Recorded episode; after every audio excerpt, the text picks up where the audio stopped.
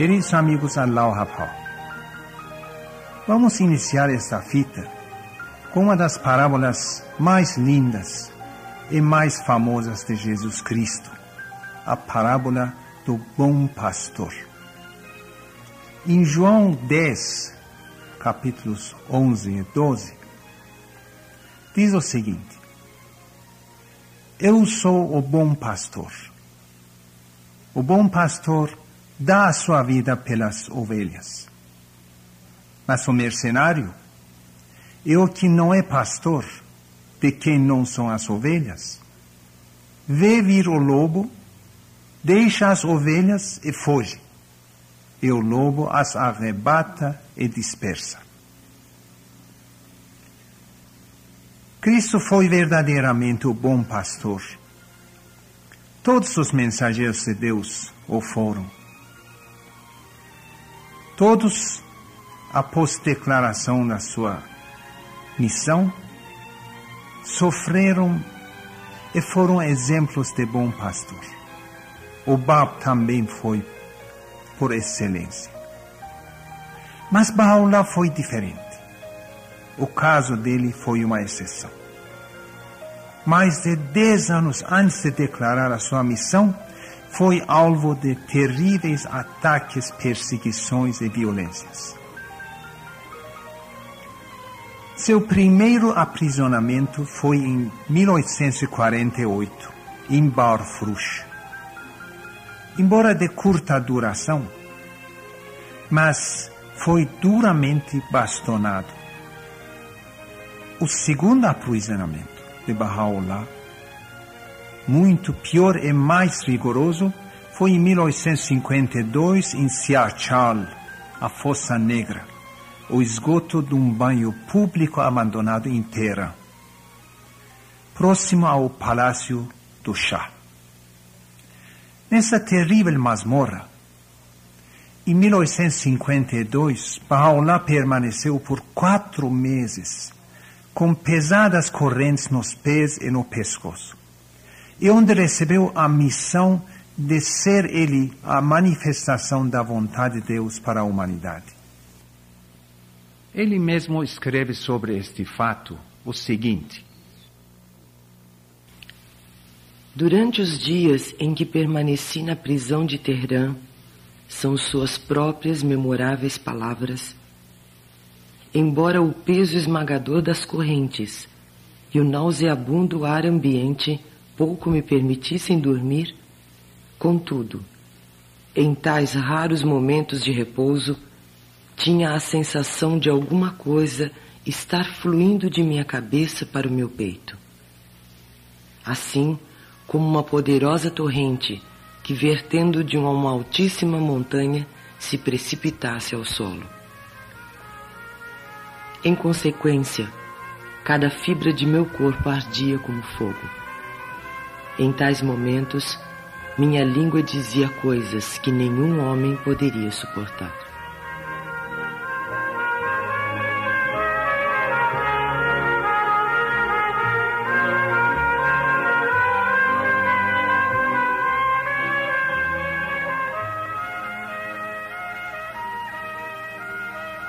Certa noite, num sonho, estas exaltadas palavras foram ouvidas em toda parte. Verdadeiramente, nós te faremos vitorioso por ti mesmo e por tua pena. Não te aflijas pelo que te há acontecido, nem temas, porque tu estás em segurança. Muito breve, Deus levantará os tesouros da terra homens que te auxiliarão por meio de ti mesmo e de teu nome, com que Deus revigorou os corações daqueles que o reconheceram.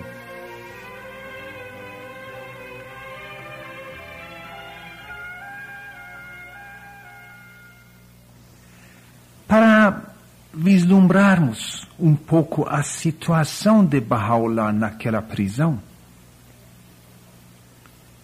Vamos ler o relato de um médico austríaco, Dr. Schlimmer, médico do Nasreddin Shah, naqueles anos em seu livro Minhas Constatações na Pérsia.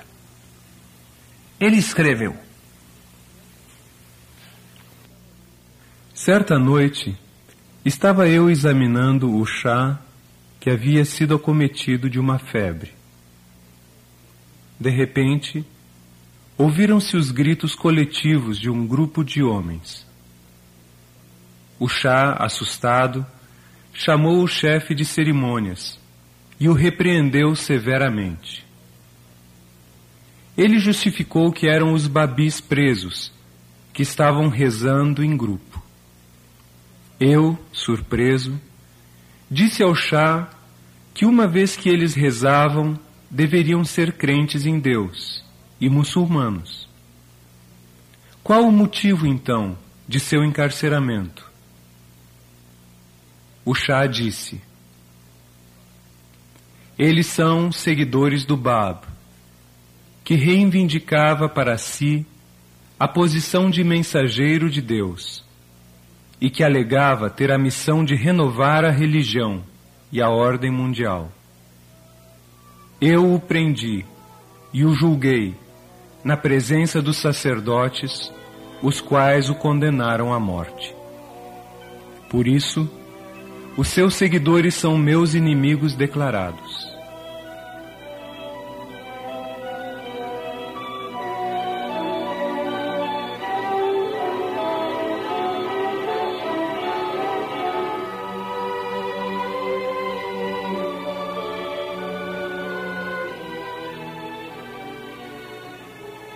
Após uma pequena pausa, perguntou-me se gostaria de vê-los, ao que respondi positivamente.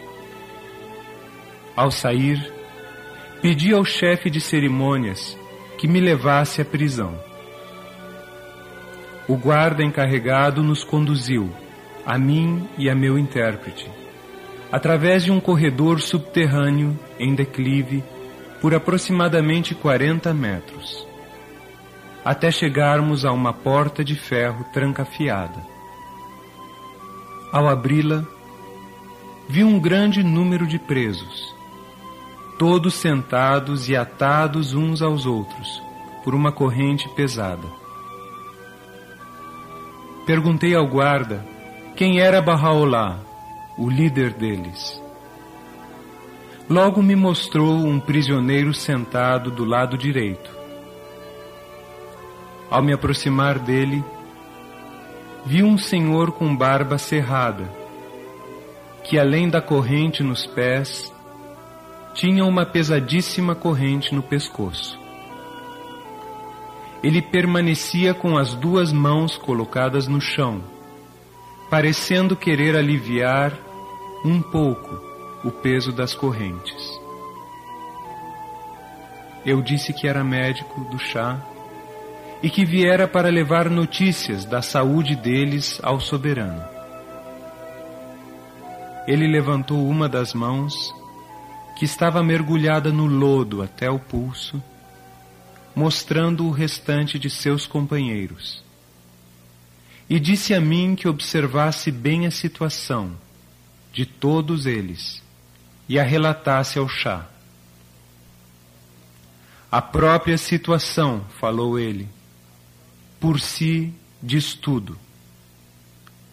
Perguntei: Por que motivo fostes aprisionados? Ele levantou a cabeça e disse: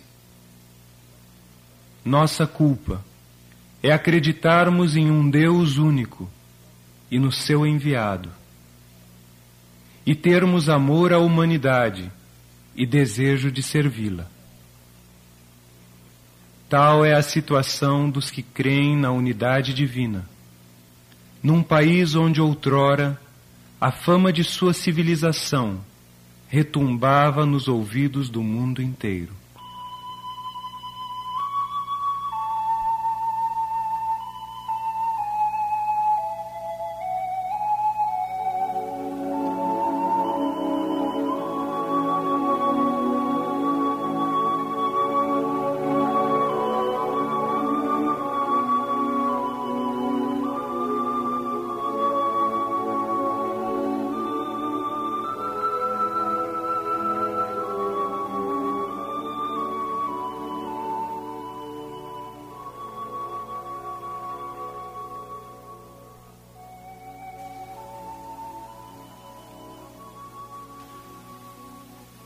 História mais dolorosa, minha gente. Em dezembro de 1852, Baha'u'llah foi libertado da prisão de Siachal, mas com a condição de que imediatamente deixasse o Irã. Mas Baha'u'llah, o corpo dele, tinha tantos ferimentos daquelas correntes e dos insetos daquela prisão, e a saúde de Baha'u'llah era tão debilitada que não era possível Baha'u'llah se movimentar. Então, durante um mês, Baha'u'llah ficou internado na casa de seu meio-irmão, Mirza Reza Gholi, que era médico, e cuja esposa chamava-se Mariam. Lá, esta senhora Mariam, que era um fiel seguidor de Baha'u'llah, junto com Asiya Khanum, a de Abdul Baha, durante um mês cuidaram da saúde de Baha'u'llah até que ele teve possibilidade de se levantar e viajar. Falando em Mariam, é bom os amigos lembrarem-se desse nome. Mariam era prima de Baha'u'llah, que casou-se com seu irmão. E Baha'u'llah tinha um amor e uma é, dedicação, vamos dizer, todo especial a Mariam, que também, por outro lado, tinha o mesmo amor a Baha'u'llah. E numa epístola que Baha'u'llah escreve e manda para ela de Bagdad, depois de voltar de Soleimaniye, é uma epístola, é, vamos dizer, sui generis, quer dizer, especial, não tem igual. É um tom todo diferente. É como alguém que depois de grande sofrimento chega em casa e a mãe encontra a sua mãe amorosa e coloca a cabeça no colo da mãe e chora seus sofrimentos, lamenta o que e conta o que viu e sofreu. Exatamente nessa epístola para Mariam, Baha'u'llah conta, eh, abre seu coração conta os seus sofrimentos, o lado humano dele. É maravilhoso, lindo demais. Este, a Mariam, mais tarde, desejava muito de chegar à presença de Baha'u'llah e visitá-lo. Mas os familiares impediram. E ela morreu de desgosto. E Baha'u'llah revelou uma epístola, uma epístola, uma oração em sua homenagem, na qual Paula diz que a posição dela não foi revelada enquanto ela estava viva. Quer dizer, a posição dela era muito elevada. Mas esta também não foi o pior encarceramento que Baha'u'llah sofreu. Foi 16 anos mais tarde, quando, em 1868, ele e mais uns 70 pessoas dos seus familiares e seguidores foram banidos de Adrianópolis para Acre em caráter perpétuo, quer dizer, para o resto da vida. Numa das epístolas, próprio Baha'u'llah denomina Acre de suprema prisão. Escreve o seguinte: Deve saber que ao chegarmos a este lugar, decidimos designá-lo como a suprema prisão. Embora presos a cadeias e grilhões anteriormente em outra terra, ainda assim recusamo-nos a chamá-la por esse nome. Dize, meditai sobre isso, ó vós que possuís entendimento. O resto desta fita Vamos dedicar, resumidamente, a história de banimento de Bahá'u'lláh de Adrianópolis para Acre e os dois primeiros anos da permanência de Bahá'u'lláh naquela prisão. Nos últimos dias de julho de 1868, de repente, de manhã cedo, a casa de Bahá'u'lláh foi cercada por um grupo de soldados e, e todo mundo assustado, o que que houve? Eles anunciaram que todos os Bahá'ís deveriam logo sair daquela cidade. Muitos deles tinham negócios, tinham firmas, Alguns tinham casado com mulheres de Adrianópolis, mas a ordem era de Sultão Abdulaziz e ninguém poderia modificar. Então leram lista de nome de todos os barrais e os, as coisas deles tinham que ser leiloados do jeito que vier.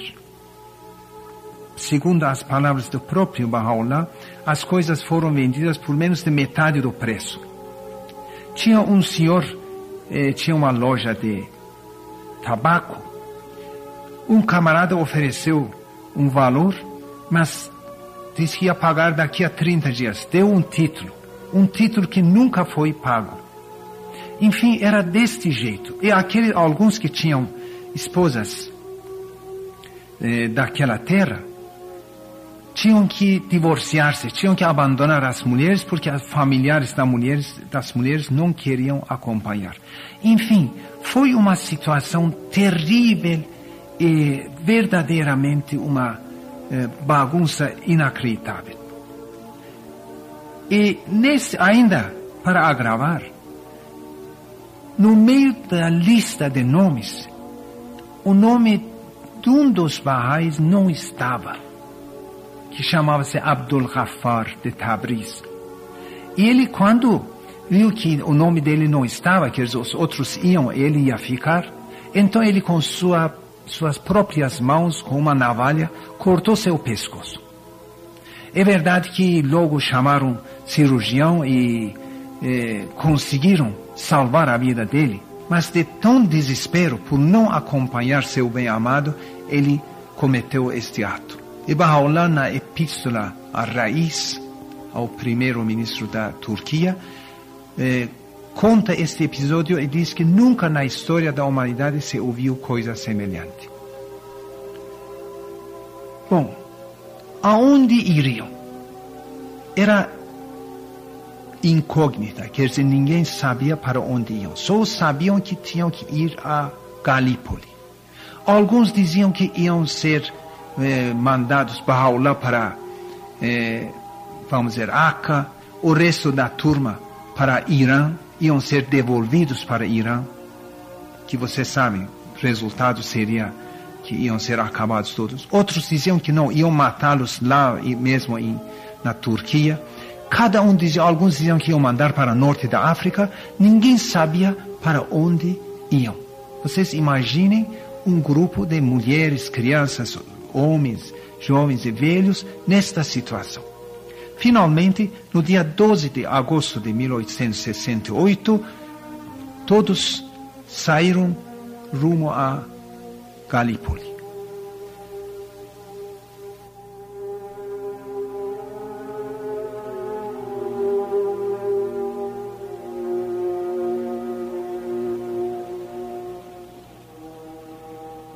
Depois de três dias de permanência em Galípoli, através de um navio austríaco, viajaram rumo a Alexandria, no Egito.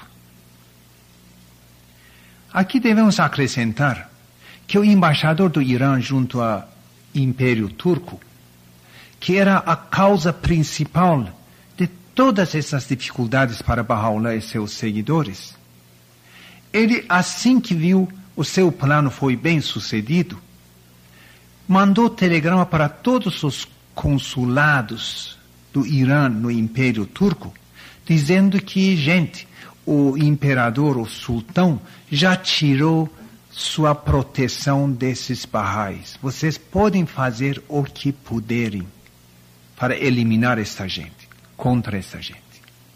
Mandou telegrama para Beirute, Damasco, eh, Egito, quer dizer, Cairo, Bagdá e outras cidades.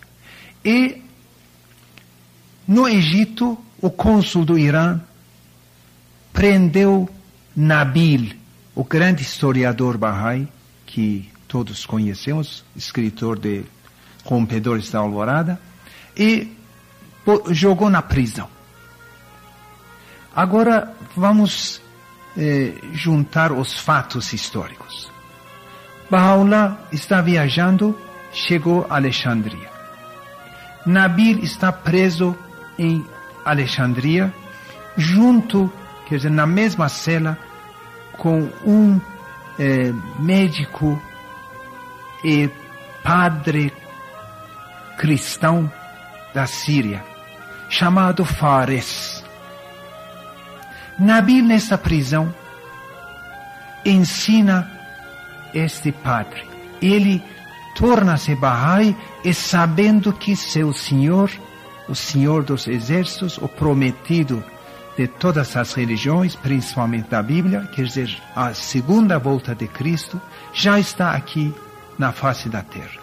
Então, aquele, aquele paixão, aquele amor, e um dia à tarde estavam no terraço da prisão, olhando para a rua, no telhado. De repente, vem um Bahá'í passando. Nabil reconhece, dá um grito, fulano, o que está fazendo aqui? Ele diz que Baha'u'llah está sendo banido para Acre e o navio parou aqui, estamos mudando de navio e eu vim fazer umas compras. Os dois ficaram super felizes e o que, que vão fazer? Nabil disse para o Fares que você escreve uma carta, o que quer dizer no seu coração para mandar a presença de Baha'u'llah. Casualmente, naquele momento chegou um amigo de Fares, que era um relojoeiro cristão chamado Constantino, e então Nabil deu para ele instruções para que levasse a carta de Nabil e Fares à presença de Baha'u'llah. Ele correu, chegou. Quando chegou, o navio tinha disparado. Ele pegou um barco pequeno para ir, eh, então o navio voltou. O navio grande parou e voltou, e este Constantino conseguiu subir no navio, entregar a carta eh, deles e trouxe um, uma pequena epístola de Baha'u'llah, dando a eles o amor e sua bênção, e o navio seguiu. Então Fares ficou tão feliz eh, e mais tarde uma epístola Baha'u'llah escreveu em sua homenagem que está eh, registrado no livro Epístolas de Baha'u'llah de página 17 a 27. Chama-se Epístola de Aqdas, Epístola mais sagrada. Não é confundível com Kitab e evidente. Então, esta epístola é dirigida ao povo cristão. Vocês oportunamente podem em casa estudar e meditar sobre seus significados. E finalmente, depois de uma viagem terrível, cheia de sofrimento, mar agitado, falta de eh, mantimento, alimento, tudo, no dia 31 de agosto, num calor infernal ao meio-dia, chegaram a Haifa e depois de um pouquinho de descanso lá, através de canoas a remo, eh, seguiram para Aca. Chegaram a Aca, onde a população hostil e cheia de raiva, devido às propagandas que tinham feito contra esta turma de prisioneiros que iam chegar anteriormente, esperavam eles. Mas, como era a situação de Aca? Naquela época, Aca era uma cidade em plena decadência. Mas a sua, para nós podermos compreender eh, a situação climática de lá, é bom ouvir um relato que cônsul da Inglaterra faz para eh, o, a embaixada da Inglaterra em Constantinopla. Os prisioneiros que chegavam a Aca naquela época eram em geral condenados à prisão perpétua. Mas a expectativa era que isso não duraria muito. Tendo em vista as condições daquela cidade, do clima, do ar, dos, das doenças, malária, disenteria, difteria e outras doenças epidêmicas que surgiam. É, o cônsul, o relato do cônsul começa sobre, sobre o seguinte fato. Em janeiro de 1878, portanto, dez anos após a chegada de Baha'u'llah, chegaram a Aca 76 prisioneiros políticos búlgaros. Vocês sabem que naquela época muitos, eh, muitos dos territórios turcos estavam em forma de revolução, principalmente territórios europeus. Queriam separar-se. As brutalidades a violência e até massacre que o governo turco eh, fazia contra os revoltosos búlgaros tinha levantado a simpatia de, dos países europeus em relação a esses eh, revoltosos. Entre esses governos, era o governo britânico que ordenou seu cônsul em Beirut que ajudasse os prisioneiros búlgaros no que fosse possível. E este cônsul, por sua vez, instruiu o seu representante em Acre. Como parte dessas intervenções, foram colocadas à disposição dos presos todos os cuidados médico-hospitalares do convento dos gregos. Um privilégio do qual os outros presos não gozavam. Apesar de tudo isso, e tendo em vista o fato de que naquele período não houve nenhuma epidemia em particular que dizimasse a região, o cônsul britânico em Beirut mandou o seguinte relatório a Londres em 4 de fevereiro de 87, quer dizer, em menos de um mês após a chegada dos búlgaros. Agora preste atenção no relatório. Apesar de todo o cuidado e intervenção dispensados aos prisioneiros búlgaros em Aca, mais seis deles morreram no Hospital dos Gregos. Desta maneira, dos 76 originais, restam apenas 51, o que significa terem morrido um terço deles por mês.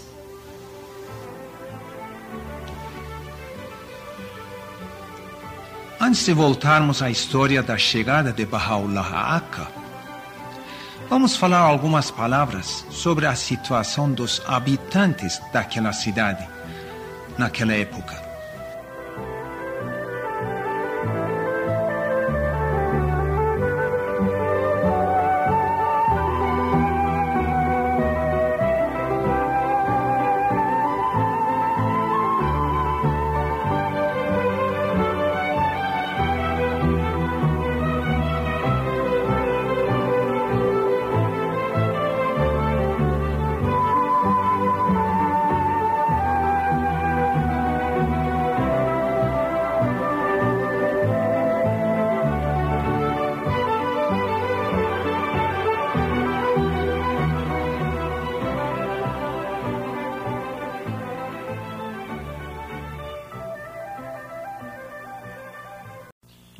1976, ou seja, oito anos depois da chegada de Baha'u'llah, quando o reverendo Humber foi indicado para ir a Aca como missionário da sua igreja, na sua primeira carta, ele demonstra a sua, o seu desgosto por Aca. Escreve o seguinte: é amplamente sabido que o povo de Acre é composto de maus elementos. E todos os delitos e vícios de uma cidade portuária são praticados aqui.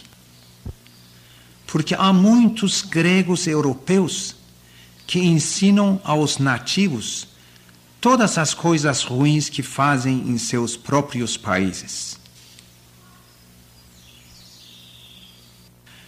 Não foi em vão que Baha'u'llah chamou o povo de Akka de geração de víboras.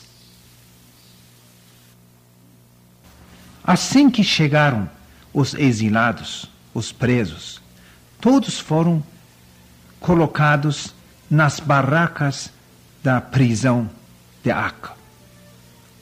E era tão apertado o lugar que para Abdul Baha só sobrou um lugar. Era a sala mortuária, quer dizer, onde lavavam os mortos e onde corria constantemente água. E Abdul Baha tinha que ficar lá e realmente o reumatismo que Abdul Baha pegou, ou já tinha algumas, alguns vestígios desta viagem de Teherã a Bagdad, piorou bastante e Abdul Baha sofria, sofreu o resto da sua vida. Então alojaram todos sem dar alimento no primeiro dia, nem água. É, nós vamos resumir bastante as dificuldades que eles passaram nos primeiros dias, só que todos caíram doentes, menos dois. Um era Abdul Baha e um outro Bahá'í, que cuidavam de todos.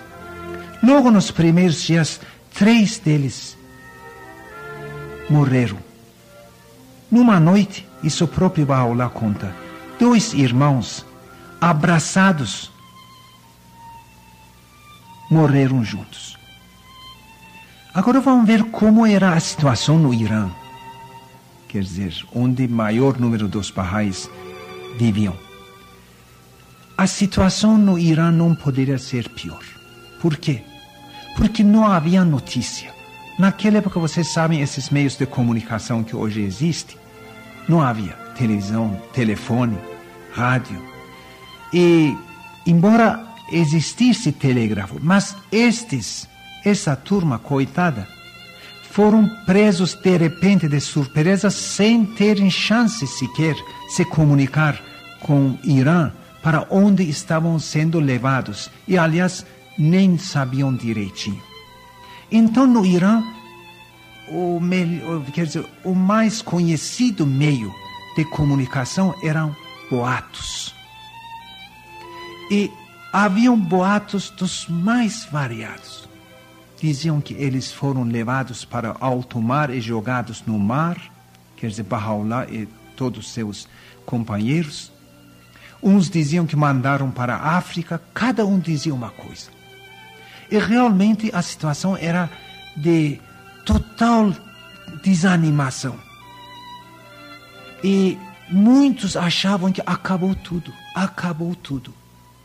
Tinha um Bahá'í daqueles verdadeiramente que tinha fé profunda, Mullah Ahmad Azrandi, ele levantou sua voz, disse que isso é impossível. Diz que é impossível porque senão as profecias do Bab não teriam cumprido. É impossível, com certeza, Baha'u'llah está vivo. E animou um pouco os Baha'is. Até que venha a primeira notícia. A primeira notícia, como que chegou? Vamos contar esta história. Nos últimos dias que Baha'u'llah se encontrava em Adrianópolis, mas ainda não havia esta eh, ordem de desterro deles. Um Bahá'í chamado Abdul Ahad foi em peregrinação. Quando ia partir para Irã, Baha'u'llah confidenciou a ele, quer dizer, falou secretamente para ele, que você vai direto para Akka. E lá abre um negócio, mas que ninguém deve saber que você tem algum relacionamento com a causa Bahá'í. Como um muçulmano, você começa lá a trabalhar. Ele seguiu as ordens sem que ninguém soubesse, foi lá, montou seu negócio. Quando Baha'u'llah e seus companheiros chegaram e entraram na prisão, ele tinha lá sua loja de secos e molhados. Um tempo, um tempo depois, um casal, um senhor chamado Abdul Rasul, e sua esposa, assim, indo para Adrianópolis, procurando aqui e ali, chegaram a Aca, entraram em Aca e foram andando no mercado, de repente reconheceram este amigo persa. Este dono da loja, este Abdul Ahad, assim que viu eles, pegou eles, puxou, levou no fundo da loja, atrás daquelas caixas vazias que acumulam um em cima do outro, escondeu eles lá. Diz, mas como que vocês viram aqui? É tão perigoso agora, a situação está horrível.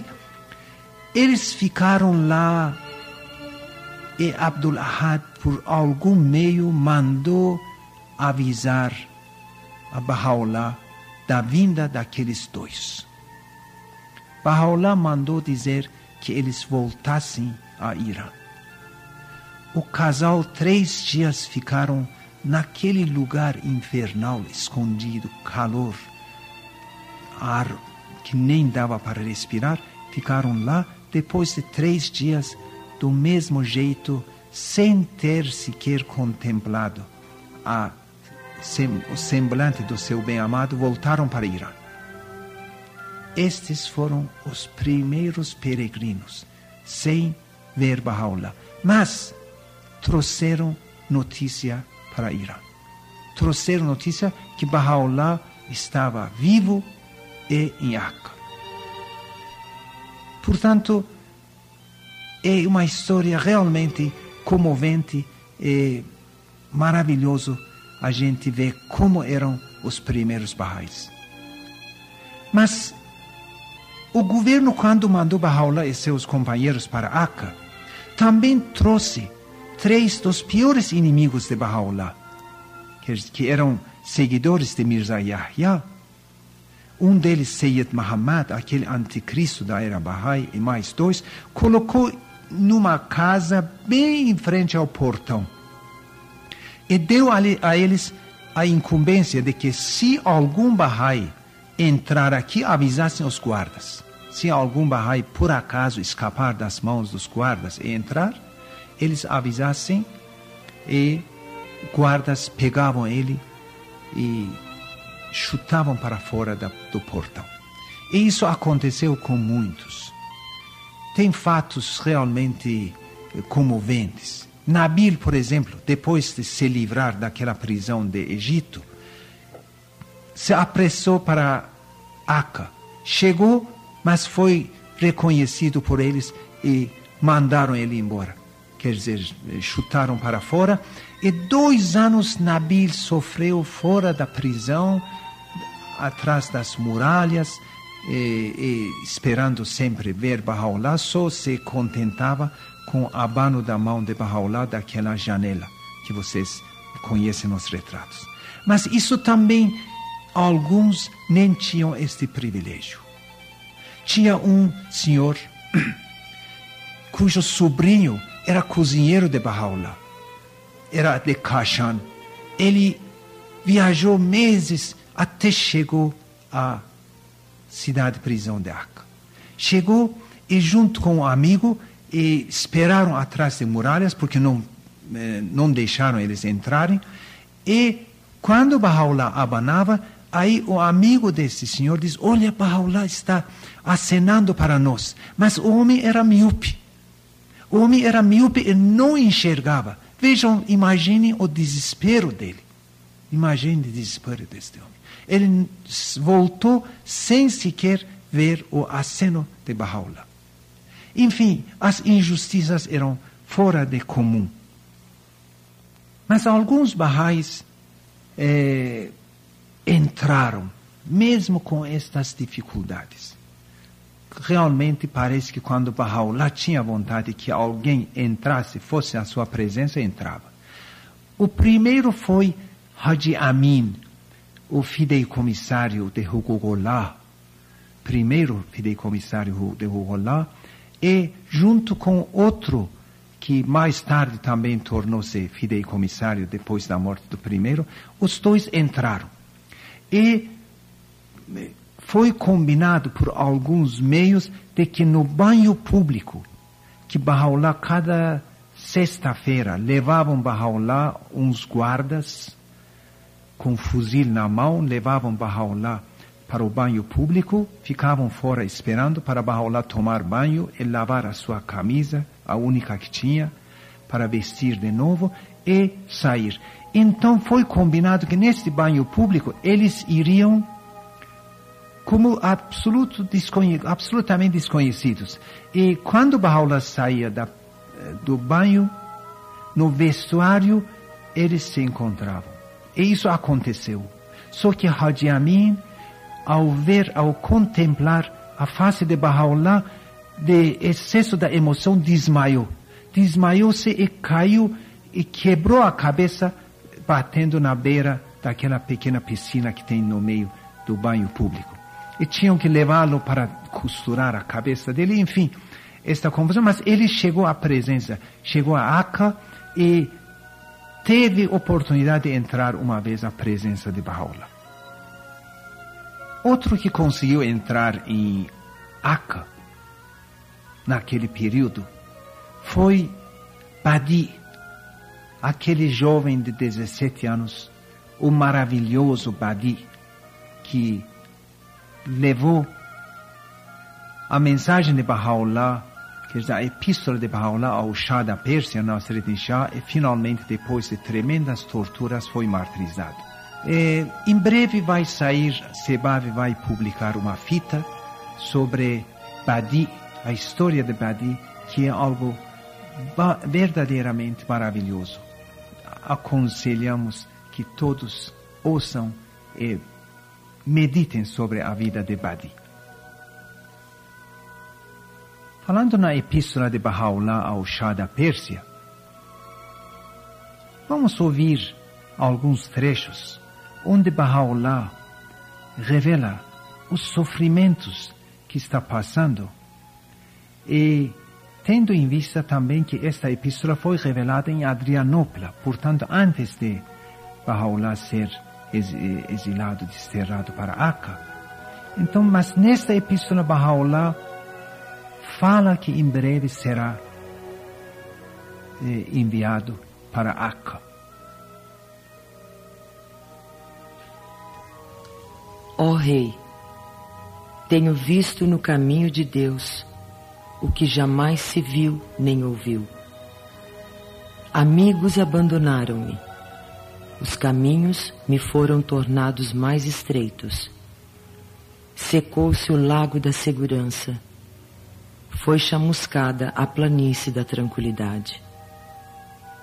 Quantas calamidades me sobrevieram e quantas ainda hão de sobrevir. Eu caminho em direção ao poderoso, ao munificente, enquanto a minha retaguarda desliza a serpente. Meus olhos vertem tantas lágrimas que chegam a ensopar o meu leito.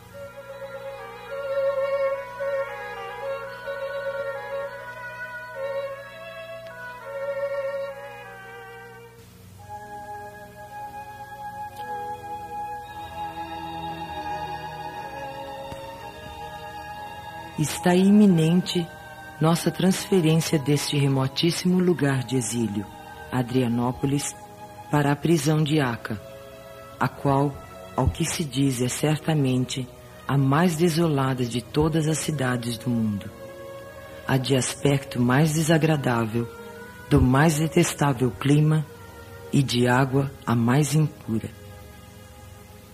É como se fosse a metrópole das corujas. Não se ouve nela outra coisa senão o seu grito.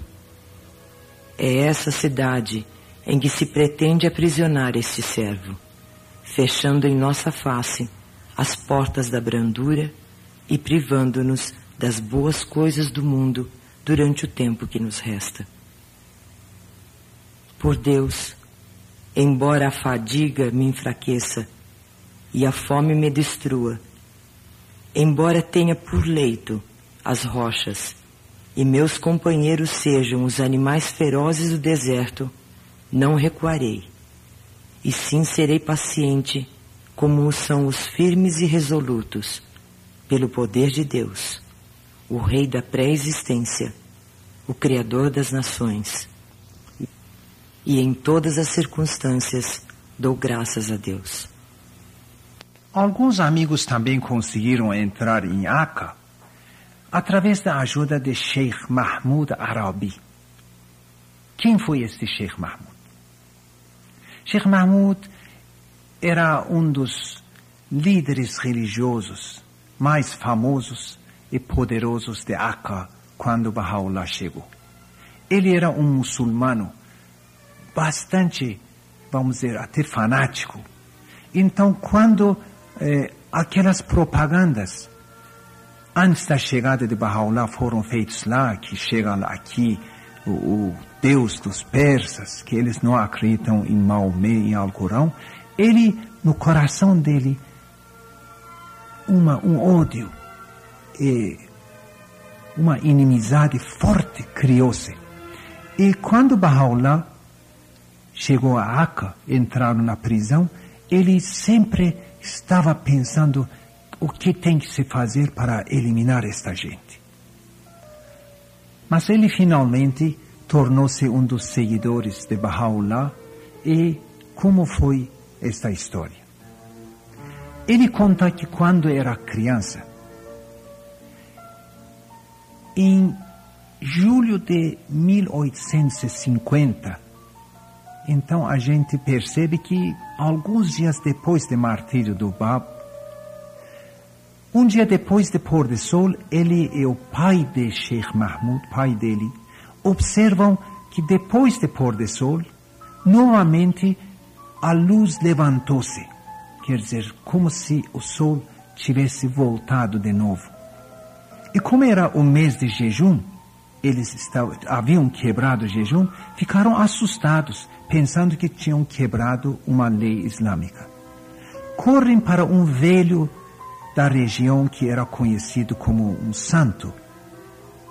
Então falaram para ele, ele disse que não, meu filho, você não cometeu nenhum erro, nenhum pecado aquela luz que aquela luz que era parecia um fogo, você viu? Era porque o prometido foi assassinado hoje. Então, referência ao Bab, claro. E, na sua linguagem, amaldiçoou o povo injusto que é, martirizaram o Bab e confortou eles. Outro dia, um dia foi para casa do pai de Sheikh Mahmoud. E Sheikh Mahmoud, como criança, estava brincando lá. Ele chamou Sheikh Mahmoud, fez sentar no seu colo e disse que eh, em breve vai vir para Akka o prometido de todas as religiões. E que naquele dia nem eu, nem você, dirigindo-se ao pai de Sheikh Mahmoud, vamos estar neste mundo. Mas este menino vai estar aqui e vai chegar à sua presença. Então, pediu a Sheikh Mahmoud repetidamente que você, quando chegar à presença dele, transmite nossa saudação, minha e do teu pai, ao prometido, ao Senhor dos dias. E até dizem que apertou fortemente o lóbulo da, do, o, da orelha dele, que doeu fortemente para ele lembrar deste recado. Passaram os anos, o pai, aquele velho, faleceram, Sheikh Mahmoud cresceu, tornou-se um, um homem forte, eh, fisicamente também, e um líder religioso muito respeitado na cidade. E quando Baha'u'llah e companheiros chegaram, ele estava com raiva deles, um dia depois de fazer orações, resolve ir para a prisão onde Baha'u'llah se encontrava e matar Baha'u'llah. Então pegou, colocou um é, punhal, escondeu embaixo é, do seu manto e foi a, até a porta da prisão. Não deixavam qualquer um entrar, mas Sheikh Mahmoud era diferente. No entanto, o guarda disse que dá licença, vou pedir permissão a Bahá'u'lláh. Subiu em cima, dizendo que Sheikh Mahmud queria falar com ele. Bahá'u'lláh mandou dizer que fala para Sheikh Mahmud que pode vir me visitar, mas desde que venha desarmado. Ele, que ninguém sabia eh, deste fato que ele tinha arma no consigo, ficou assim eh, chocado, voltou para casa pensando como faço, enfim. Outro dia resolveu, deixou a arma, disse que dessa vez vou sem arma. Mas eu sou um homem forte, então chego lá, pego ele pelo pescoço e eh, sufoco ele com as minhas próprias mãos. Foi lá na porta, novamente pediu permissão. Guarda foi à presença de Bahá'u'lláh. Bahá'u'lláh disse que pode vir aqui, mas desde que limpe teu coração. Sheikh Mahmud voltou perplexo para casa, não sabendo o que fazer, e finalmente pega no sono e sonha com o profeta Maomé, e no sono os detalhes não vamos contar aqui, ele percebe que Bahá'u'lláh era aquele que o pai de o, aquele santo tinha avisado. Então vai a portão e pede permissão, Bahá'u'lláh chama ele à sua presença, ele chega à presença de Bahá'u'lláh, se joga nos seus pés e pede perdão pelo seu erro e, enfim, torna-se Bahá'í. Mas para recompensar os maus pensamentos que ele teve, então ele se prontifica para trazer alguns barrais para dentro de Akka. Então, uma das coisas que fazia era isso. Ele saía, vamos dizer, de dia e voltava de noite. E você sabe, naquela época, pessoas importantes, todos tinham um servente que carregava de noite lanterna na frente. Então ele saía e dava lanterna para um Bahá'í que estava esperando para entrar. Esse Bahá'í entrava na frente dele, segurando a lanterna, entrava e o porteiro, o guarda, pensando que era servente do eh, Sheikh Mahmoud, não impedia absolutamente. Dessa maneira, alguns entraram. Inclusive, ele até já eh, de, cima, de cima de muralha, lançou cordão e amarraram no, eh, no cinto de algum bairro, ele puxou para cima. Enfim, desta maneira ele eh, fez um ser, um serviço muito importante. Mas outra coisa que ele fez foi que juntou e compilou todas as tradições do profeta Maomé sobre Akka e sua importância. E entregou a Bahá'u'lláh. E estas, estas tradições, vocês encontram no fim da Epístola ao Filho do Lobo, mais ou menos um capítulo separado, está escrito na importância de Akka e suas redondezas. Então Bahá'u'lláh perpetuou o trabalho dele anexando a epístola ao filho do lobo. Ele prestou outros serviços que nós vamos chegar a alguns. No segundo ano da chegada a Aca, aconteceu um fato terrível, e terrível e trágico. Foi que o filho de Bahá'u'lláh, o mais puro ramo, de 22 anos, ao pôr do sol, quando andava nos telhados da prisão e entoando os versos, naquele estado extasiado, não percebeu o buraco que tinha lá, sem proteção, claro, para iluminar embaixo, e de lá caiu para baixo e feriu-se violentamente. Foi um acontecimento terrível, muito triste, e Bahá'u'lláh estava revelando epístolas. Quando terminou, chegou a, eh, ao seu filho e perguntou a ele se queria viver ou queria partir. Ele diz que queria ser o seu sangue aceito para que as portas, que ele, que ele fosse como mártir, para que as portas da prisão abrissem para os peregrinos, aqueles que chegam e não têm possibilidade de entrar. Bahá'u'lláh aceitou a oferta dele e ele, 22, 22 horas mais tarde, faleceu. Sheikh Mahmud, nesta ocasião, pediu a Abdul Baha que fosse dado a ele a permissão de preparar o corpo sagrado do mais puro ramo. E foi concedido, então montaram uma tenda no pátio da prisão e foi ele que, através da ajuda de um outro Bahá'í que trazia água, lavou e limpou o corpo de mais puro ramo e levaram para cemitério próximo. Mas realmente as portas abriram. Depois de pouco tempo, o governo turco necessitava daquelas barracas para eh, efeito militar e mandaram todo mundo sair daquela prisão para cada um se alojar na cidade eh, onde quiser.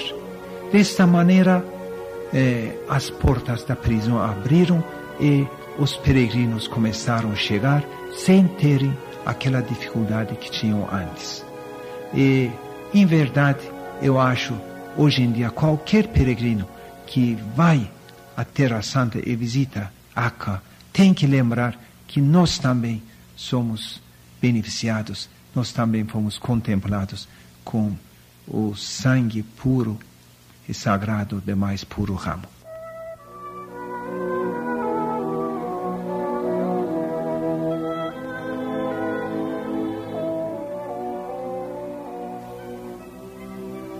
Vamos terminar esta fita ouvindo uma tradição islâmica que fala a respeito de Akka.